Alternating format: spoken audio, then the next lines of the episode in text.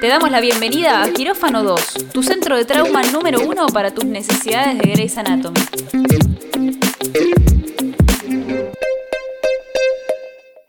Bueno, llegamos al episodio final de mitad de temporada de Grey's Anatomy.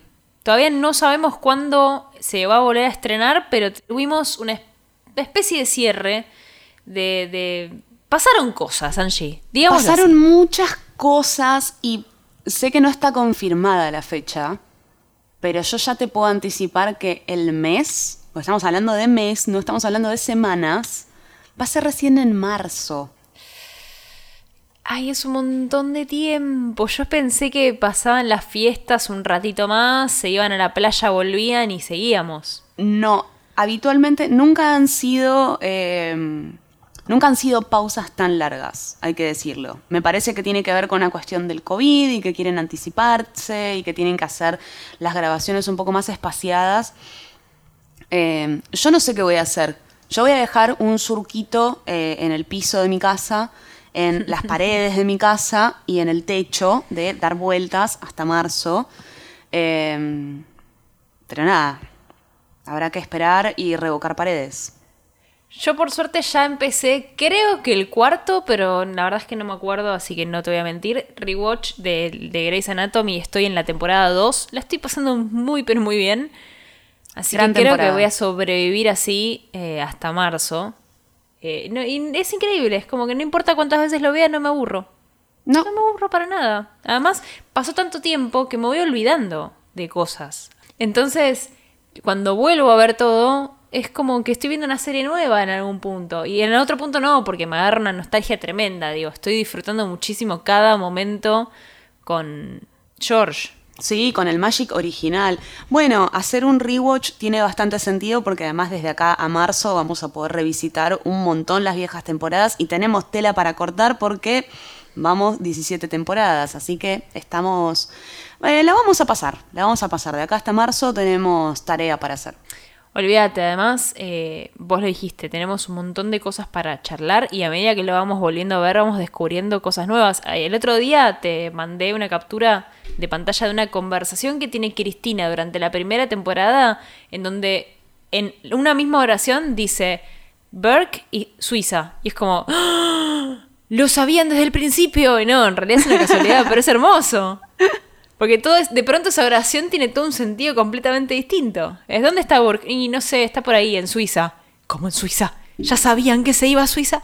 ¿Entendés? Es, es hermoso. Va a pasar mucho esto. Bueno, pero en este capítulo, eh, que nos deja trunca la temporada 17, cortita además, eh, pasaron un montón de cosas. Vos lo dijiste recién, yo estaba como una temporada que fue un poco lenta en un montón de, de aspectos, que era como, che, que avancen los personajes está bien, digamos, igualmente fue como una, una forma de contextualizarnos en qué andaba cada uno. Eh, y fue una, por lo menos unos primeros capítulos muy centrados en lo que es el contexto del COVID. Calculamos que por cómo terminó además este capítulo va a seguir eso en, en la continuidad de la, de la temporada, pero calculo que también parte de arrancarlo en marzo es un poco especular con qué es lo que pasa, si podemos empezar a hablar de un mundo sin COVID, porque yo me imagino que no, si yo fuera guionista de esta o de cualquier serie, no estaría queriendo especular con cómo imaginamos que sería un mundo sin COVID, porque no querés pifiarle a eso, entonces querés ver cuáles son las noticias que pasan dentro de un relativo tiempo, esta vacuna funciona, no funciona, qué pasó, eh, en vez de estar tirando adivinología al aire. Em, Me río porque cuando decís un mundo sin COVID, en mi cabeza suena un mundo ideal, ¿no? Como, siento que la gente va a salir y danzar agarrados todos de las manos en círculos en un mundo sin COVID, porque ya no sabemos cómo era ese mundo. Olvídate. Me parece hermoso. Me, me, parece bien igual que se tomen esa prudencia Igualmente creo que van a seguir ahondando en el, en, el COVID y van a, todavía les queda muchísimo para profundizar en todas las problemáticas que trajo adosadas la pandemia. Principalmente porque vos lo dijiste, por cómo termina el capítulo es obvio que van a seguir apuntando para ese lado. Eh, y por esto que, que, venimos hablando de que claramente tomaron la decisión de que la temporada sea una temporada documental de cómo fue el 2020 y cómo fue esta pandemia. Pero puede ser que se tomen algunas licencias o que puedan abrir un poquito el juego a, bueno, cómo fue el descanso también de los lugares en donde los, el, pico de COVID bajó y se pudieron empezar a abrir lugares, porque ahora están todos durmiendo en hoteles, ahora están en el peor momento y de hecho en el, en el pico, o, con, la, con el pico, la curva llegando al pico. Sí, de hecho una de las cosas que había pasado en la promo que habíamos visto de este capítulo era que se decía, che, estamos alcanzando la capacidad no pasó eso, particularmente le pasó a otro hospital, entonces el Grace Sloan Memorial se está preparando para tener que duplicar su capacidad de pacientes y anticiparse a esto. Ahora, antes que nada, antes de seguir con esto que pasa en el hospital, despierta Meredith. Sí, que es un montón, ¿no? Es un montón, despierta, está bien, sus niveles de oxígeno están mejor, está Lucia, está cansada obviamente, le pasó un tractor por encima. Digo, andar viendo gente muerta tiene un, cierto peso en la psique de una persona. Eh, no hace referencia a eso cuando se despierta, me parece que... No, no, le cuenta a nadie. O no tiene registro de ese sueño, o, es algo que, que no abordó, me dio la sensación por cómo estaba que, no sé, como que tal vez no lo recuerda. Eh, me, dio esa sensación. ¿Sabes que no lo había considerado? Puede ser que no lo recuerde. Puede ser también que no haya sentido la necesidad de hablarlo. Digo, le costó un montón a Meredith históricamente. No es que cada vez que se estuvo a punto de morir, porque fueron varias veces, lamentablemente dijo: Vi a mi madre y, me, y se murió ella al lugar que yo. Salvo que cuando preguntó, tipo, che, mi mamá se murió, ¿no? Sí, ah, listo. Pero después no, fue y contó como: Lo vi a Doc y lo vi a Denny. Y sí, mirá, ¿entendés? No, nunca le salió natural como contar qué cosas vio no, de hecho nos terminamos enterando temporadas después. Este, menciona que lo había visto al, perro en, ese limbo, en la muerte, cuando tiene April tiene el accidente. Sí. Este, nos vamos teniendo como cachitos de, ese tipo de recuerdos. Pero nada, Meredith se despierta. Obviamente la siguen chequeando. De hecho, eh, De Luca le dice, la verdad es que estás bien. Si seguís así, en una semana te estamos dando el alta. Pero hay que ir pasito a pasito. Y el hospital está con este contexto que decíamos antes de convirtiendo la cafetería en un eh, centro de, atención, básicamente en, una sala de, para atención a pacientes de COVID, ¿sí? Con ventiladores. Que no es la primera vez que la cafetería de Grace Sloan se convierte en una sala de triage. Ya lo vimos pasar en otros capítulos. Hay, un capítulo en particular que, que, me vino a la mente viendo este episodio, que es el de, creo que hay una tormenta de viento o algo similar en Seattle y todos los hospitales están cerrando su sala de emergencias porque están saturados y Bailey se planta y dice, no, no, esto no va a cerrar, nosotros somos una casa de ladrillos, haciendo como alusión al cuento de los tres chanchitos y el lobo. Esta, es una casa de ladrillos, el Grace Sloan no cierra y empiezan como a abrir salas y salas, como lugares que están destinados a otra cosa para poder seguir atendiendo pacientes me hizo acordar un poco a esto. No sé qué va a pasar, porque por otro lado, Richard tiró un comentario bastante oscuro. Sí, y muy real, que dijo, eh, digamos, como observando todo lo que estaba sucediendo en torno al COVID, dijo, esto es impresionante. Bailey le dice como, sí, ¿cómo logramos armar esto tan rápido? dijo, no, el, COVID, la pandemia.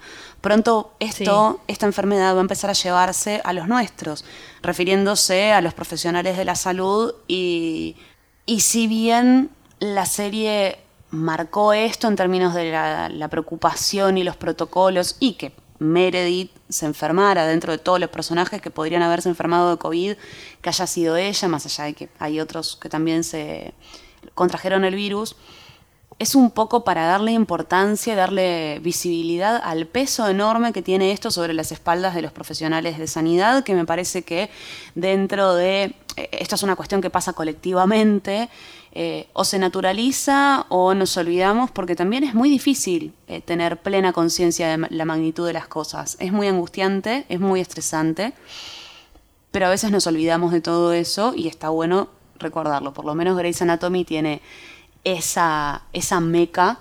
Eh, sí. digamos, para, para apuntalarnos a nosotros de, che, no se olviden de esto, no naturalicemos esto. Sí, tal cual. Yo creo que falta muy poco incluso como para tener que verlos en una situación de estar eligiendo quién recibe un respirador. Sí. Que es algo que es, que es una problemática, pero recontra angustiante. Sabemos y que ha pasó en pasado. todo el mundo. Sí. Eh, de hecho, ya es- se está empezando a ver que estamos llegando a ese punto, porque cuando tienen su reunión de staff a la mañana, que la tienen en esta carpa al aire libre, y están hablando todo el tiempo de, bueno, qué capacidad de camas tenemos, quiénes están con respirador.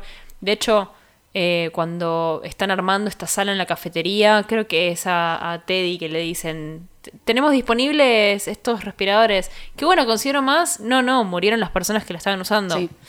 Ouch. Eh, es, todo eso es, es, es como vengo diciendo yo, no es un golpe bajo, porque no es que están queriendo pegarte por lo bajo, es un golpe, Sí. es real, es la realidad misma y no te la están edulcorando, nada más. Absolutamente. Eh, otra cosa que nos había anticipado la promo era este crossover con Station 19. Eh, Que por supuesto no vimos. por supuesto no vimos el capítulo, pero habíamos visto esto de eh, que había un secuestro, como una situación de intento de trata de personas. Eh, descubrimos que son dos adolescentes afrodescendientes que fueron secuestradas en una casa por un tipo. Estas pibas hermosamente... Blanco, por supuesto. Blanco, por supuesto. Estas pibas eh, hermosamente prenden fuego, inician un incendio para Sí. poder escaparse. Eh, ahí es donde aparece la brigada de Station 19.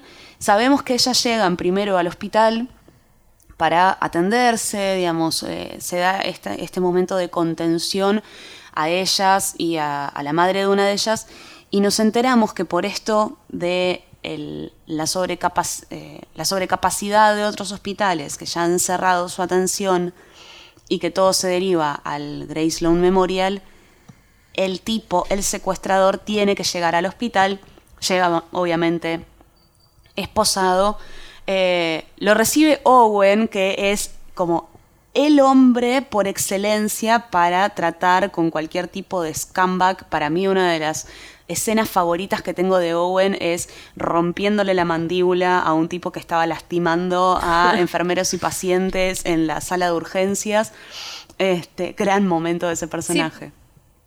Sí, pero por otro lado, Owen también me parece que es la mejor persona para tratar a este tipo de personajes por el simple hecho de que estuvo en la guerra y que Exacto. él tiene muy en claro cuál es su eh, rol como médico y es, de hecho lo ha dicho en otras oportunidades, creo que ante tiroteos en donde tuvieron que operar al, al- atacante, él dijo, mi, yo he tenido que operar a enemigos en la guerra y listo, o sea, se opera, no... Quien operaba a ese mm, al, al perpetrador de, de ese tiroteo era Teddy.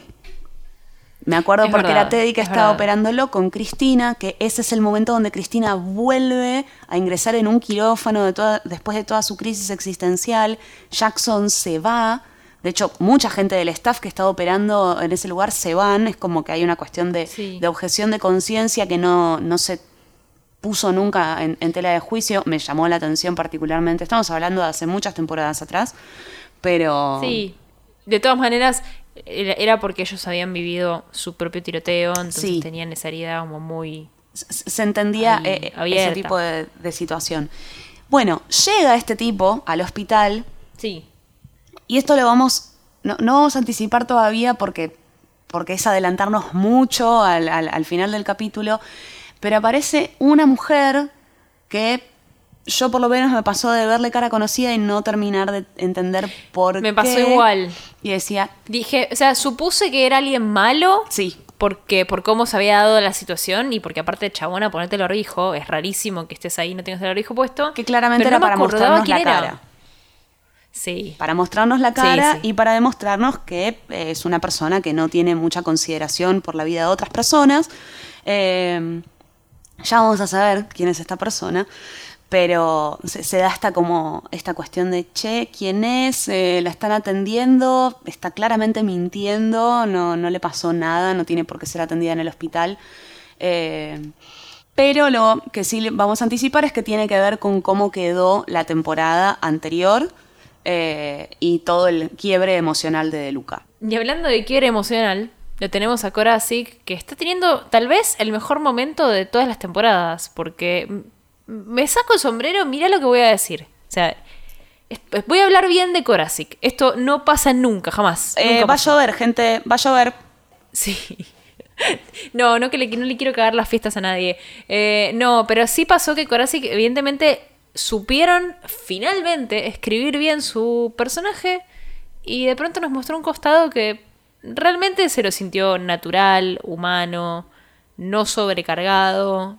Eh, que es que Korasik obviamente ya, ya lo sabíamos, pero sigue con síntomas de COVID y sigue estando mal. Algo que nos había quedado medio raro de la vez pasada es que de pronto se despertó y parecía como que estaba lo más bien y resulta que no, que en realidad no estaba lo más bien, estaba pasando por un COVID, ¿no? Claramente. Entonces lo vemos en una sala compartiendo habitación con otro paciente que claramente está peor que él.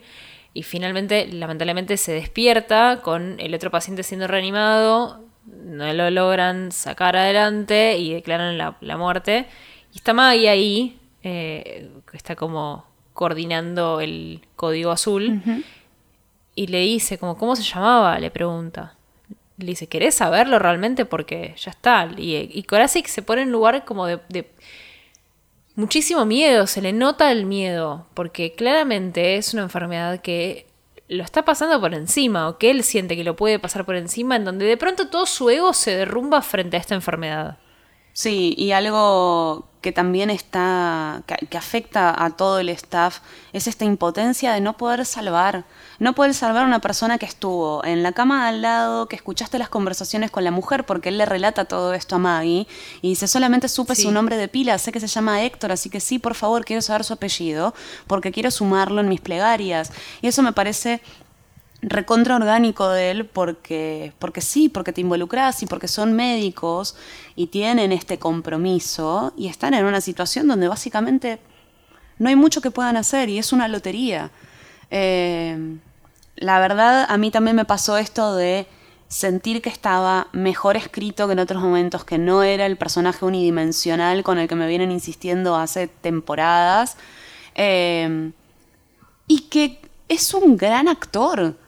No, lo, sentí muy bien todo, todo ese, ese desarrollo. Y después se da esta cosa de, porque Maggie sabe que él está mal, y que permanentemente le pregunta por Meredith y cómo está ella, y que e, esta cuestión de si Meredith puede sobrellevar el virus, entonces él también. Por eso se pone tan bien cuando sabe que Meredith se despertó. Entonces creo que por esto mismo Maggie, rompiendo el protocolo, los lleva a la habitación de, de Meredith, donde vemos una gran conversación entre ellos. Sí, y de vuelta es donde nos damos cuenta de que evidentemente cuando... Porque Korasik se lo mostró muy emocionado, vimos momentos muy bajos de Korasik, eh, digo, con toda la historia del hijo, pero ahí te das cuenta de que el problema no era como él lo estaba actuando, era que la historia era una cagada, porque realmente si le das una buena historia, el chabón la actúa bien. Y lo vemos charlando con Meredith y él, y él diciéndole, me contaron que, que, estás mejor y necesitaba verlo con mis propios ojos y también de alguna manera que sea su faro ese, ¿no? El de si Meredith se mejoró, quizás yo también me pueda mejorar. está muy asustado y, y, Meredith se estira y le da la mano y le dice, yo no le cuento a nadie si vos no le contas a nadie, porque claramente no deberían estar haciendo eso. Pero está, está genuinamente muy asustado y y se lo siente muy natural eso. Y tiene una conversación muy hermosa en donde Korasik vuelve a ser el Korasik de siempre, que es este Korasik con el ego más grande que el hospital entero.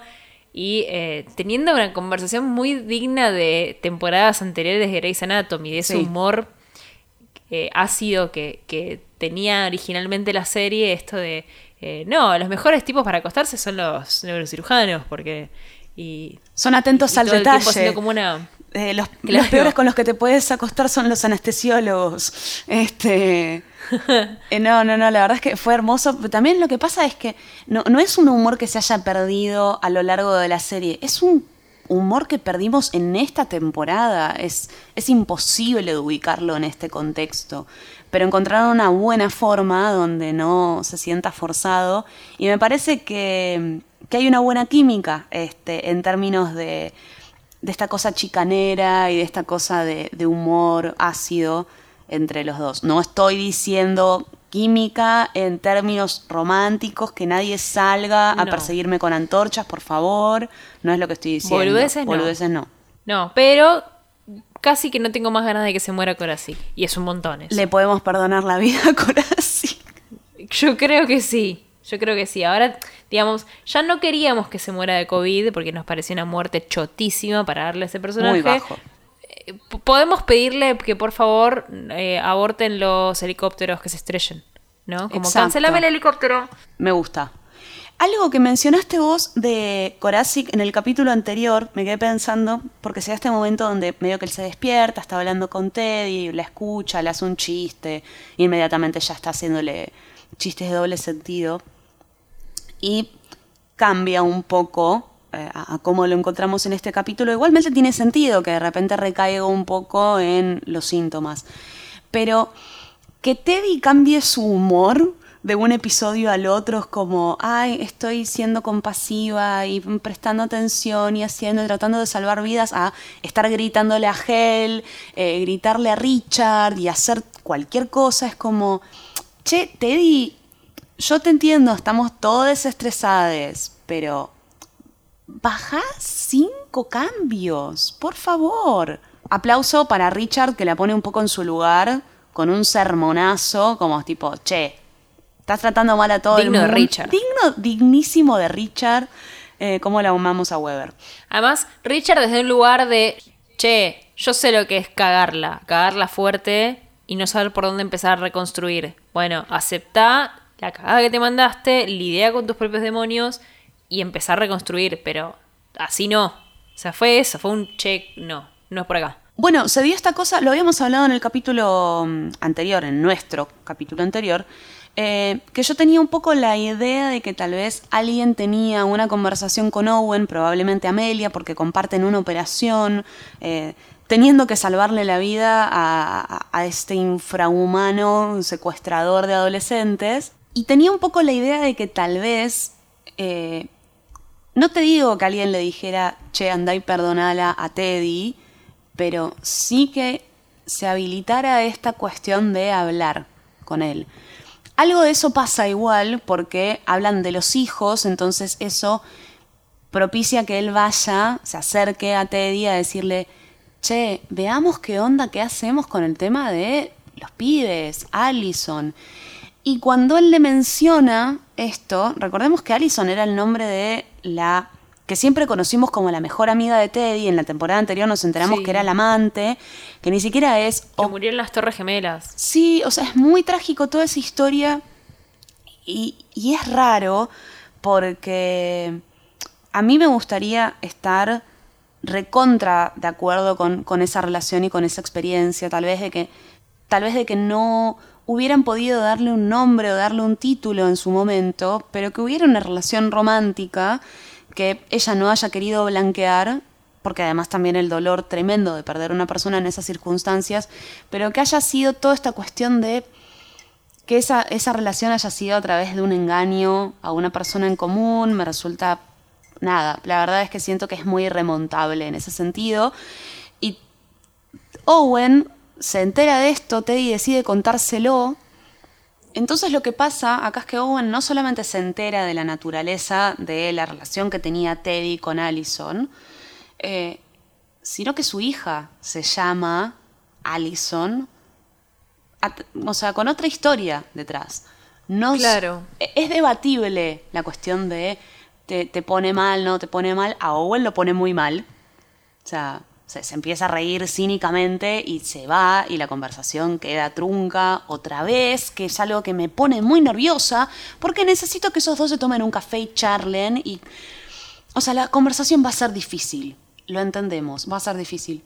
Pero seguí la conversación. Sí, en realidad creo que la postura de irse de Owen ya me tiene un poquito hinchada. La verdad que sí. porque siempre tiene esta cosa de no, la víctima y de, no de irse con el portazo. Bueno, chabón, hacete cargo de... A ver, la situación es una cagada, sí, es una cagada, pero sentate y resolvela. No va a dejar de ser una caca porque te fuiste. O sea, no. Tenés que sentarte y resolverla. Ahora, entiende igual su enojo porque él dice, bueno, el nombre de nuestra hija es una mentira. ni, porque en realidad sigue siendo una persona muy importante en la vida de Teddy, eh, solo que importante por otro, por, quizás porque hubo otra relación, o, tal vez fue incluso más importante, pero yo creo que a él lo que le jode es que en algún punto eh, Teddy sigue siendo deshonesta con él y es, que de alguna manera, si bien es una relación pasada, viejísima, e incluso esta persona lamentablemente falleció, falleció encima en, el acto terrorista más relevante de la historia de los Estados Unidos. Sí, del último tiempo seguro. Por eso. Em, pero no deja de ser otra relación amorosa de la cual Owen no sabía. Como algo en lo que Teddy le mintió, ¿no? Digo, con Korasik le mintió descaradamente. Incluso cuando él le dio la oportunidad de serle sincero. Sí. Y acá lo mismo. Acá Teddy nunca le fue sincera con cómo había sido la relación con Allison. Sí, es, es raro. A mí lo que no me gusta es esta cuestión de hace cinco minutos atrás estabas dispuesto a charlar, llegar a un tipo de mediación, tenés hijes de por medio, como ya hay una cuestión de responsabilidad y de lo que debería ser madurez eh, emocional dentro de un Owen que además conocemos ya habiendo hecho terapia más de una vez, como, ok, Teddy tiene que poner sus patitos en fila, yo lo entiendo eso, pero la verdad, lo de Owen es, es, más cotidiano. O sea, yo no sé cómo arrancaría a, a, resolver una situación como en la que se metió Teddy, porque es un monstruo de quilombo, perdón, es un monstruo de problemas lo de Owen la verdad es que es más cotidiano, es más de personalidad, es como, che, dale, ponete las pilas. Pero además me parece poco honesto, porque todo bien, pero Owen no es una persona intachable, no es alguien que no tuvo un pasado desastroso, no es alguien que nunca jamás lastimó a alguien. Exacto. Todo bien, pero tenés que tener la entereza suficiente como para poder reconocer cuando una persona se equivocó y hacer un mea culpa eh, o no sé si me da culpa, pero sí mirar para atrás y decir, bueno, che, yo no soy quien para juzgar porque yo también me las mandé, ayudémosla a resolver. De la misma manera que lo hace Amelia, que me encanta, que agarra y te dice... Exacto. Sí, tengo mis, mis emociones con esto, no te voy a mentir, o sea, me pasan cosas, pero yo no soy, no estoy en un lugar de salir a apuntar con el dedo porque yo me mandé 400.000, 500 cagadas y lastimé mucha gente. Entonces no puedo tirarle una piedra, ¿entendés? No. Además, una, cosa que a mí me pasaba con esa conversación de Owen y Teddy cuando Teddy confiesa esto, yo inmediatamente pensé, ¿qué tiene que ver? yo, si yo hubiera sido bueno, hubiera dicho, eh, ok, hermana, todo bien. O sea, la verdad es que no me pone bien saber que el nombre de mi hija, como me hubiera gustado saberlo en otro contexto, ¿qué tiene que ver? O sea, que estás arrastrando dolor de ese momento o desde ese momento te acostumbraste a engañar gente. No entiendo qué es lo que me estás contando. No se entiende. Posta que no se entiende, porque ella en realidad lo que le dice es, esto es lo único que nunca te dije. Es como la única mentira o, quizás lo único que te oculté en toda mi vida. Y es a mentira. de acá, desde, desde que dice esto, desde que... sí, es mentira, digo. A partir de acá, desde que dije esto, no tengo nada más para ocultarte. Ya está, ya sabes todo de mí. Creo que es eso lo que intenta establecerte diciéndole, pero igual no tiene nada que ver. No. viene al caso. No, y además es, si vos te, o sea, vos cometiste un error conmigo, vos me lastimaste a mí, me encantaría que cuando nos sentemos a hablar, no lo estés volviendo todo sobre vos y sobre tu historia, como no me da la sensación de que estés entendiendo que la persona a la que lastimaste, la persona a la que tenés que resarcirle, es a mí. Vos entendete a vos, vos en comprensiva con vos misma, está perfecto. Entendé tus demonios, abordalos, pero no vengas a contar tu historia triste. Porque yo tengo mi propia historia triste. Entonces, nada, la verdad es, eh, no, no sé cómo. No, para mí es irremontable. Es que eso, de alguna forma, eh, lo que pasó con Korasic y la sensación que tenemos ahora me hace decir, ¿sabes qué? Una escena bien escrita puede compensar que no haya sabido qué hacer con el personaje durante media temporada. Lo sabemos, lo hemos visto suceder varias veces. El tema es, ¿por qué a esta altura del partido seguimos teniendo este tipo de historias a medio hacer, a medio escribir? Grey's Anatomy tiene que poner sus patitos en fila. Sí, no, definitivamente. Bueno, de hecho, hablando como en general del capítulo, nos pasó, y lo cuento así a, quien nos está escuchando, que Angie y a mí nos pasaron cosas distintas con este episodio. Lo terminé de ver yo y fue como, sí. Y Angie estaba como, ¿cómo? ¿No te gustó? Pasó de todo. Eh, tenemos que charlar de esto. Y yo dije, a mí no me sorprendió porque sentí que en algún punto todo lo que había pasado era como un rejunte de lo que ya había pasado en los capítulos anteriores y nos lo fueron contando de a poquito. Cada capítulo abordó una, como mucho, dos historias. En este episodio dijeron, a ver, traigamos todas las historias que mencionamos en los capítulos anteriores y los condensamos en este. Algunas avanzaron, otras como la de Teddy y Owen avanzaron raro o muy poco y no sé qué va a pasar. Pero no me movió el piso este capítulo, no sentí una emoción, o sea, sí, sí me sigue pegando en el hígado toda la historia del COVID, pero porque es durísima y a mí me golpea. Pero no sentí que haya sido un capítulo muy enriquecedor. Y me pasa esto, es como, che, ¿pueden por favor escribir bien las historias? ¿Podemos hablar de qué carajo está pasando con Joe Wilson? Hace tres episodios que estamos diciendo, che, guarda con Joe, están haciendo cualquiera, están haciendo cualquiera. De pronto quiere pasarse a obstetricia y ni siquiera lo resolvieron en este capítulo porque no logra hablar con Weber. Lo único que sabemos es que evidentemente está segura de la decisión que va a tomar y que va a dejar cirugía, que me parece una locura, una locura, porque podría ser obstetra cirujana y no, no, simplemente quiere traer bebés al mundo y ser feliz como Karina de Luca. Consideremos igualmente que está bien que algunos personajes pasen a segundo plano, digo. No pasó mucho con Jackson en los últimos dos capítulos, pero ¿qué pasa? Estuvo ahí, tiró diálogos con otros personajes que tenían sentido, sumaron por lo menos a eh, pintar una imagen de lo que estaba pasando conocemos más al personaje. A Jackson, por ejemplo, en este episodio lo vemos eh, conteniendo, no solamente atendiendo médicamente, sino conteniendo emocionalmente a una de las adolescentes que fue secuestrada, y súper bien además. Sí. Muy atinado todo lo que le dice. es hermoso lo que le dice. La verdad es que sí, eh, digamos, volviendo a esta cuestión de la la sensación de culpa que le agarra a cualquier víctima, que es un proceso psicológico completamente normal, en parte por muchas cosas, eh, en, gran parte por la cultura y la sociedad en la que vivimos, que fomenta eso, pero también por una cuestión de, supervivencia, de sentir que uno no hizo lo suficiente para evitar una situación de riesgo. Y lo que Jackson le dice es, sos adolescente, tenés, eh, deberías poder cometer errores y sobrevivir a cada uno de ellos. Em, y si tenés que estar enojada con alguien, tenés que estar enojada con la persona que hizo esto, no con vos misma. Eso me parece hermoso de destacar. Eh, me parece que todos atravesamos situaciones donde nos sentimos culpables por cosas que no nos corresponden a nosotros. Es un buen recordatorio en general, incluso cuando no son cosas tan graves como un intento de secuestro y trata de personas. Sí, también la inocencia de una persona que es menor de edad, que es básicamente tenés una carta disponible a equivocarte y aprender de ese error. Cuando sos adulto, ya es una elección eso. Tenés otra responsabilidad. Todo eso le dice Jackson y me encanta, me encanta cómo lo abordaron. Y digamos, eso es un aporte significativo a la serie, a la trama, con un personaje del cual no estamos viendo su propio arco argumental avanzando demasiado.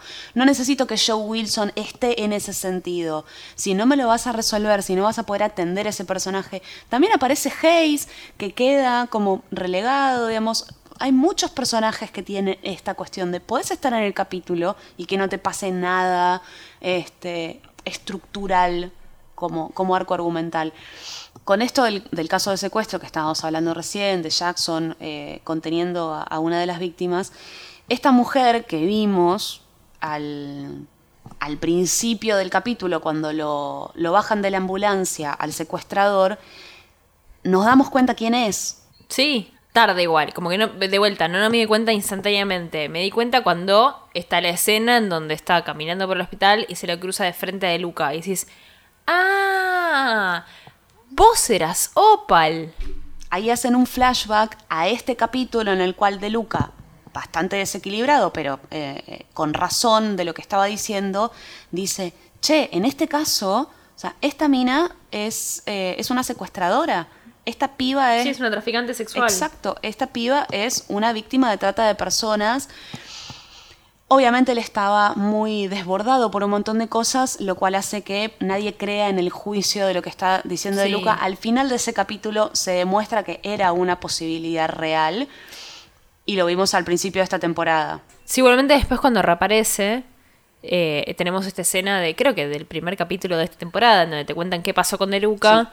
Bueno, finalmente le dan la razón porque la víctima, que era esta pibita que, estaba con Opal, aparece en el hospital y le confirma, sí, efectivamente, era víctima de trata de personas.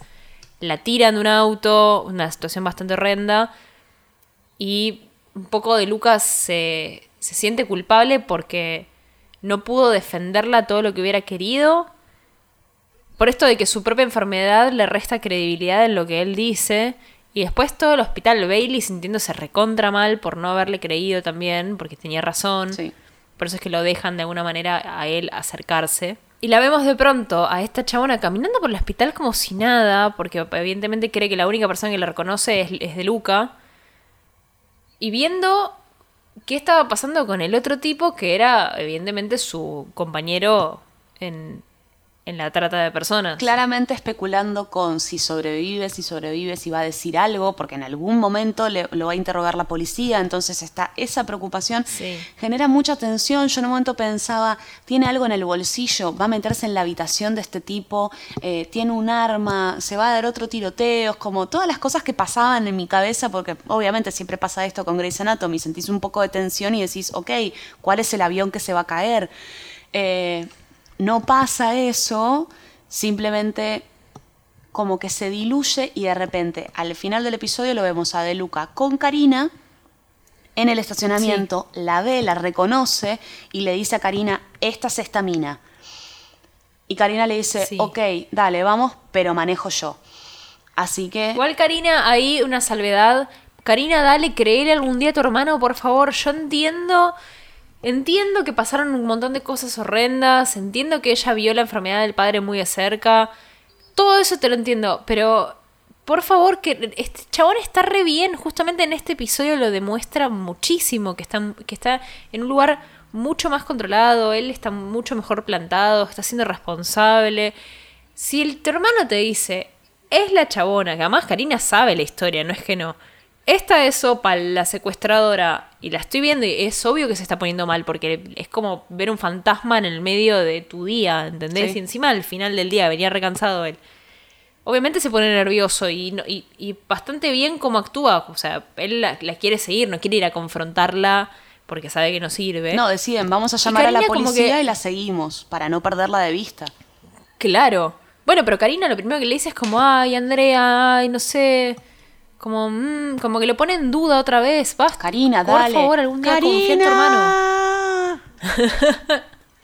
confía en tu hermano, Karina. Por favor, te lo pido. De hecho, tenemos que hacer la mención honorífica de Luca cuidando y conteniendo a Bailey, aconsejándole, le dijo, e-, e-, es, es, una conversación hermosa diciéndole, sos un superhéroe, lo sos, sos una superheroína, eh, sos de otro planeta, pero incluso eh, las superheroínas necesitan un minuto para llorar a sus seres queridos. Perdiste a tu mamá, tomate un rato para ir a tu casa o por lo menos anda a tu oficina y grita y rompe algo.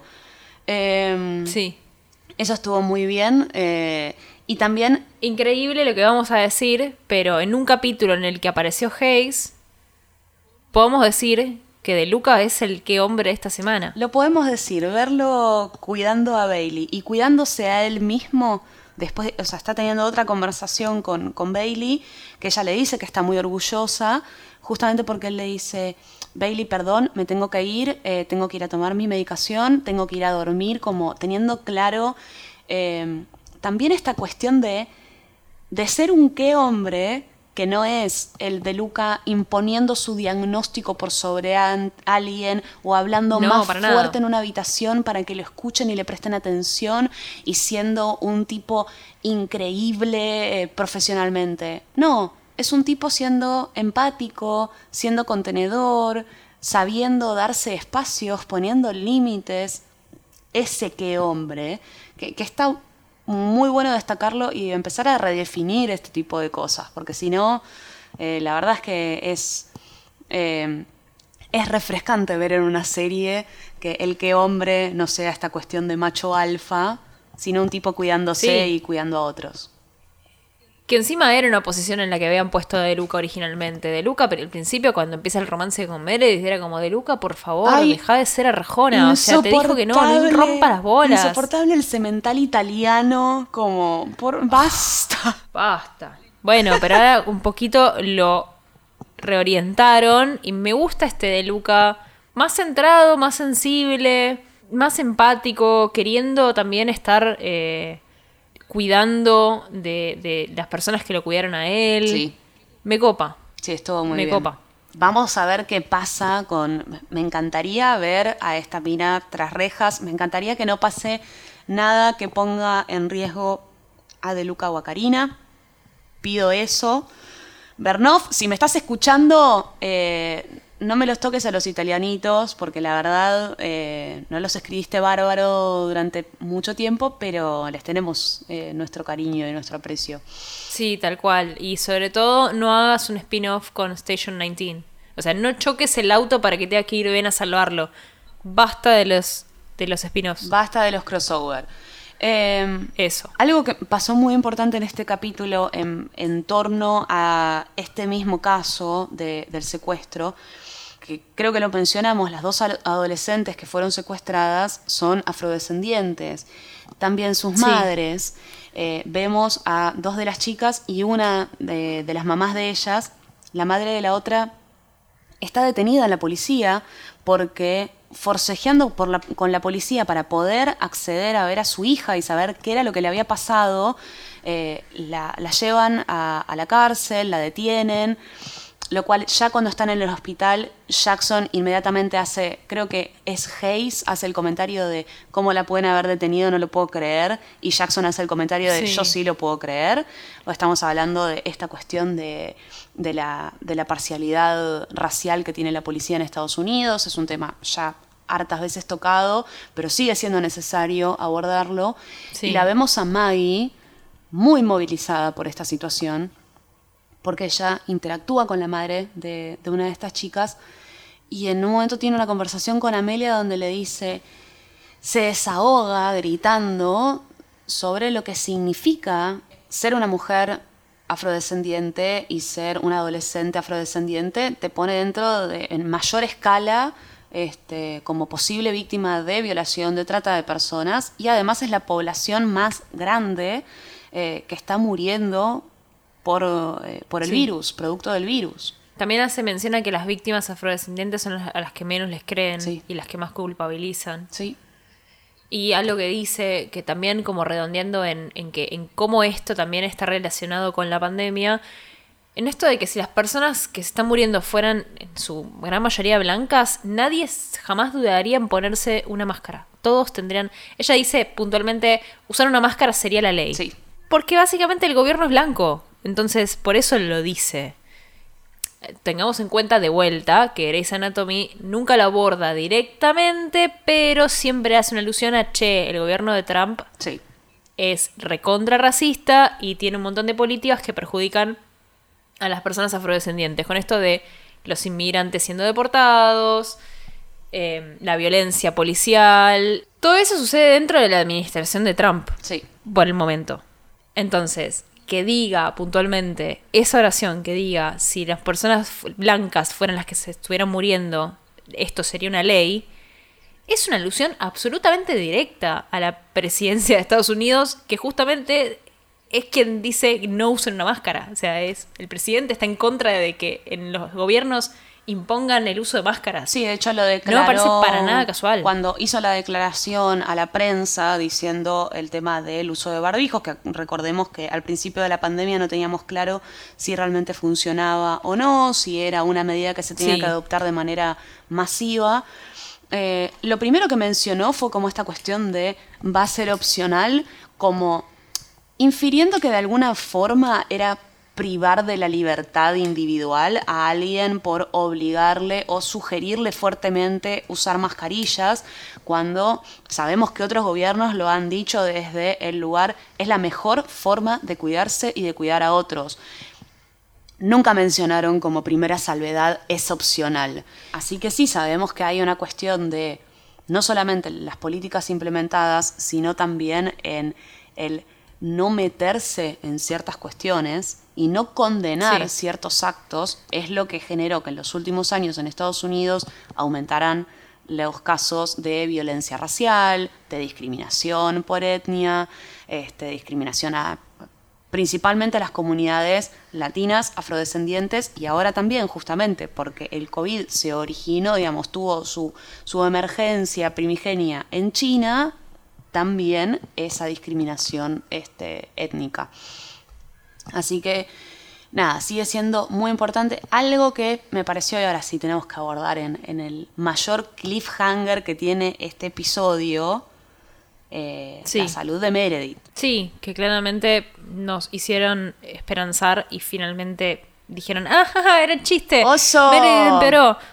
sí, horrible. Que bueno, la vemos a Meredith que está todavía mejor en su habitación pero a raíz de esto de que, pasa en el capítulo, de que claramente están sobrepasados los médicos, de que como ya colapsó un hospital, en el Grey Sloan está abarcando más casos y tiene menos personal para atender, Meredith ve que en el monitor de, la habitación de enfrente la paciente está teniendo un paro cardiorrespiratorio, llama al, con el botón azul para que vayan para que vayan a atenderla, para que se acerquen, porque evidentemente nadie la estaba viendo, como no viene nadie, se levanta y va y trata de salvarla a ella. Que lo hace. Un acto muy, muy Meredith. Sí, lo hace.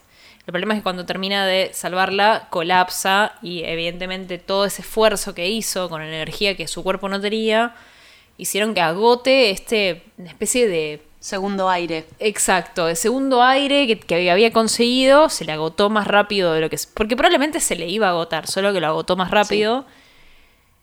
Y de vuelta Meredith cae en como en una segunda vuelta de COVID. Al punto de que eh, Richard tiene que decidir ponerla con un respirador artificial. Sí, que de vuelta, ¿no? Que en algún punto era o le ponemos un respirador o la dejamos irse. Sí.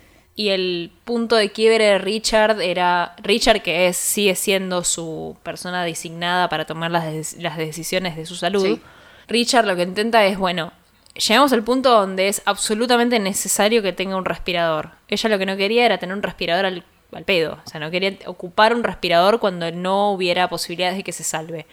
Acá todavía hay esperanza, pongámosle el respirador. Pero un respirador es un, puede ser un punto de no retorno para un enfermo en COVID. Es un lugar difícil para... Eh, eh, es un lugar difícil del cual uno puede salir.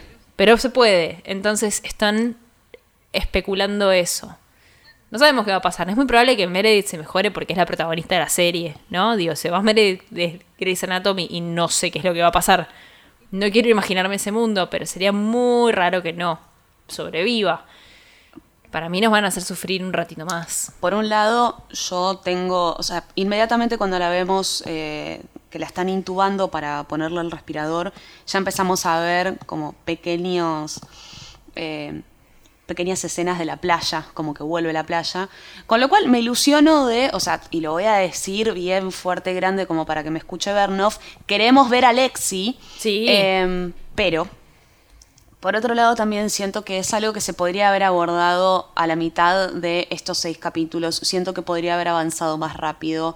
Siento que si teníamos que llegar a esa instancia se podía hacer. Y también siento que el hecho de que Meredith vaya a respirador y que su salud empeore, quita, o sea, nos quedamos con eso como el último sabor del capítulo. Me parece que pasaron un montón de otras cosas, que está bueno no olvidarlo. Este, siento que le quita un poco de, peso a otras situaciones o me gustaría más enfocarme en ese tipo de cosas y no estar preocupándome por la salud de Meredith. Que podría haber pasado más rápido, es verdad. También nos hubiéramos ahorrado ver el muñeco que hace la suerte de Meredith acostada, digo, ¿no? Podría haber sido Meredith todo el tiempo. Si te ahorrabas unas cuantas escenas, no tenías que estar en un maniquí. Mira. O sea, Bernaf, te lo estamos diciendo por, tu bien, queremos, nada, eh, ayudarte a optimizar lo que son los procesos de, de, la producción y la logística de la filmación de Grey's Anatomy. Exacto. Exacto, pero bueno, que, que vuelva a la playa nos da la esperanza de volver a ver a Lexi o abre la puerta a otros personajes. Lo que pasa es que Lexi quizás es el más probable. Hay que ver, hay que ver si van por ese lado, que igual en esta instancia y con la... Eh, velocidad no es la palabra. Como que siento que fue con un poco de parsimonia, ¿no? Eh, cómo, se abordó todo ese tema. Y tengo miedo de que incluso si pasa eso y si se vuelve a la playa y como no sé qué, tenga más como una sensación de otra vez sopa que de, uy, qué emocionante lo que estoy viendo. Eh, a mí me hubiera gustado verla a Meredith parándose, volviendo a su lugar de médica, volviendo a ver a sus hijos. Es como, me hubiera gustado ver eso, no sé si eh, ya en esta altura me importa tanto la posibilidad de ver a Alexi, que igualmente va a ser un plus si sucede, no, no estoy diciendo que no, pero me hubiera gustado que, avanzara un poquito más rápido. Por suerte, también aparece un nuevo personaje, que en realidad no es nuevo, pero nos da la sospecha de que va a aparecer mucho más seguido, que es el novio de Maggie, que llega a visitarla, y que se le aparece en la puerta del hotel, y de vuelta, es un personaje del cual nos trataron de meter a la fuerza, tipo, querelo, querelo, querelo, lo vamos a querer seguramente, pero me da la sensación de que ahora que está en Seattle y ahora que está en persona y no en pantalla, puede que sea un personaje que se quede en la serie mucho más que antes, que sea menos periférico y más protagonista. Lo hemos visto suceder, esto, digo, es la forma en la que nos presentaron a Owen. Eh, un tipo hace un triage en el medio de la calle, eh, le llama la atención a Weber, como genera una buena impresión, es tipo, sí, yo. Hmm, venía a trabajar a mi hospital. Y así básicamente es como que contratan a todo el mundo. Eh, entonces podría llegar a pasar que en este contexto él preste sus servicios porque no podría estar haciendo otra cosa, porque me parece que va por ese lado el, el personaje. Estoy muy contenta de que Maggie tenga un poco de contención. Siento que Maggie está conteniendo a todo el mundo, a Bailey, a Meredith, a Amelia. Es como Maggie necesita un quiebre, Maggie necesita poder respirar tranquila y que alguien la abrace y que le diga que va a estar todo bien en una situación donde es mentira, no va a estar todo bien, pero no sé, que te lo va a creer un poquito y me parece que, que los brazos de Winston son el lugar ideal. Winston, me había olvidado de vuelta el nombre. No, yo ya me Bueno, pero también Winston la va a poder entender en otras situaciones, en todo esto que le está pasando a Maggie, en todo esto que no, no para de ver y que no puede dejar de ver y que le angustia muchísimo de cómo es que las personas negras son las que se están muriendo y a nadie le importa, o ella siente en realidad que a nadie le importa. Eh, en realidad no, a nadie le importa, pero me refiero a que sus pares, los, los médicos que trabajan con ella sí. Pero me parece que está bueno que tenga con quién hablarlo y yo creo que Winston es un, un buen candidato para contenerla en ese punto también. Sí. Así que la presencia de Winston se suma a los cliffhangers y a las cosas que vamos a estar esperando de la continuidad de la temporada 17, que aparece que va a ser recién a partir de marzo. Espero que sea los primeros días, por favor, porque si me tiras, viste, 28 de marzo, la verdad es que no me sirve. Em, no, estaría bueno, viste que en marzo arranca el año oficialmente. Es como que enero y febrero no cuentan. En marzo es como, bueno, primero de, primero de enero del año laboral, digamos, se cuenta en marzo. Arranquemos Grey's Anatomy ahí también, ¿no? Como hagamos un, un arranque de año con Grace. Sí, como corresponde. También nos da la oportunidad para reinventarnos un poco nosotras en este periodo, a ver cómo eh, seguimos atendiendo en este quirófano 2. Hay tela para cortar. Yo solo espero que la próxima temporada no arranque con Joe Wilson usando batas color salmón. No seas juiciosa, Ghosty. Pero no, no. A ver, había un montón de cosas que podían pasarle a Joe Wilson buenísimas. te dejó tu marido de la noche a la mañana. ¿Pueden, por favor, hacer que sea una cirujana exitosa y no que esté teniendo una crisis existencial? No importa, o sea, sí, voy a ser juiciosa, pero bueno, quiero que aparezca Lexi, la pierna de Arizona y Joe Wilson siendo exitosa. Por todo eso brindo ahora a fin de año, viejo. Eh, felices fiestas. Que la pasen muy Feliz bien. reencuentro de la temporada. Nos veremos antes, nos escucharemos antes, pero nada, todas esas cosas. Feliz a me muero. Cuídense. Usen mascarilla. Espero que se hayan tirado abajo del arbolito de Navidad, como buen fan de Grey's Anatomy. Y nos vemos en el próximo episodio de Quirófano 2. Bye. Chau.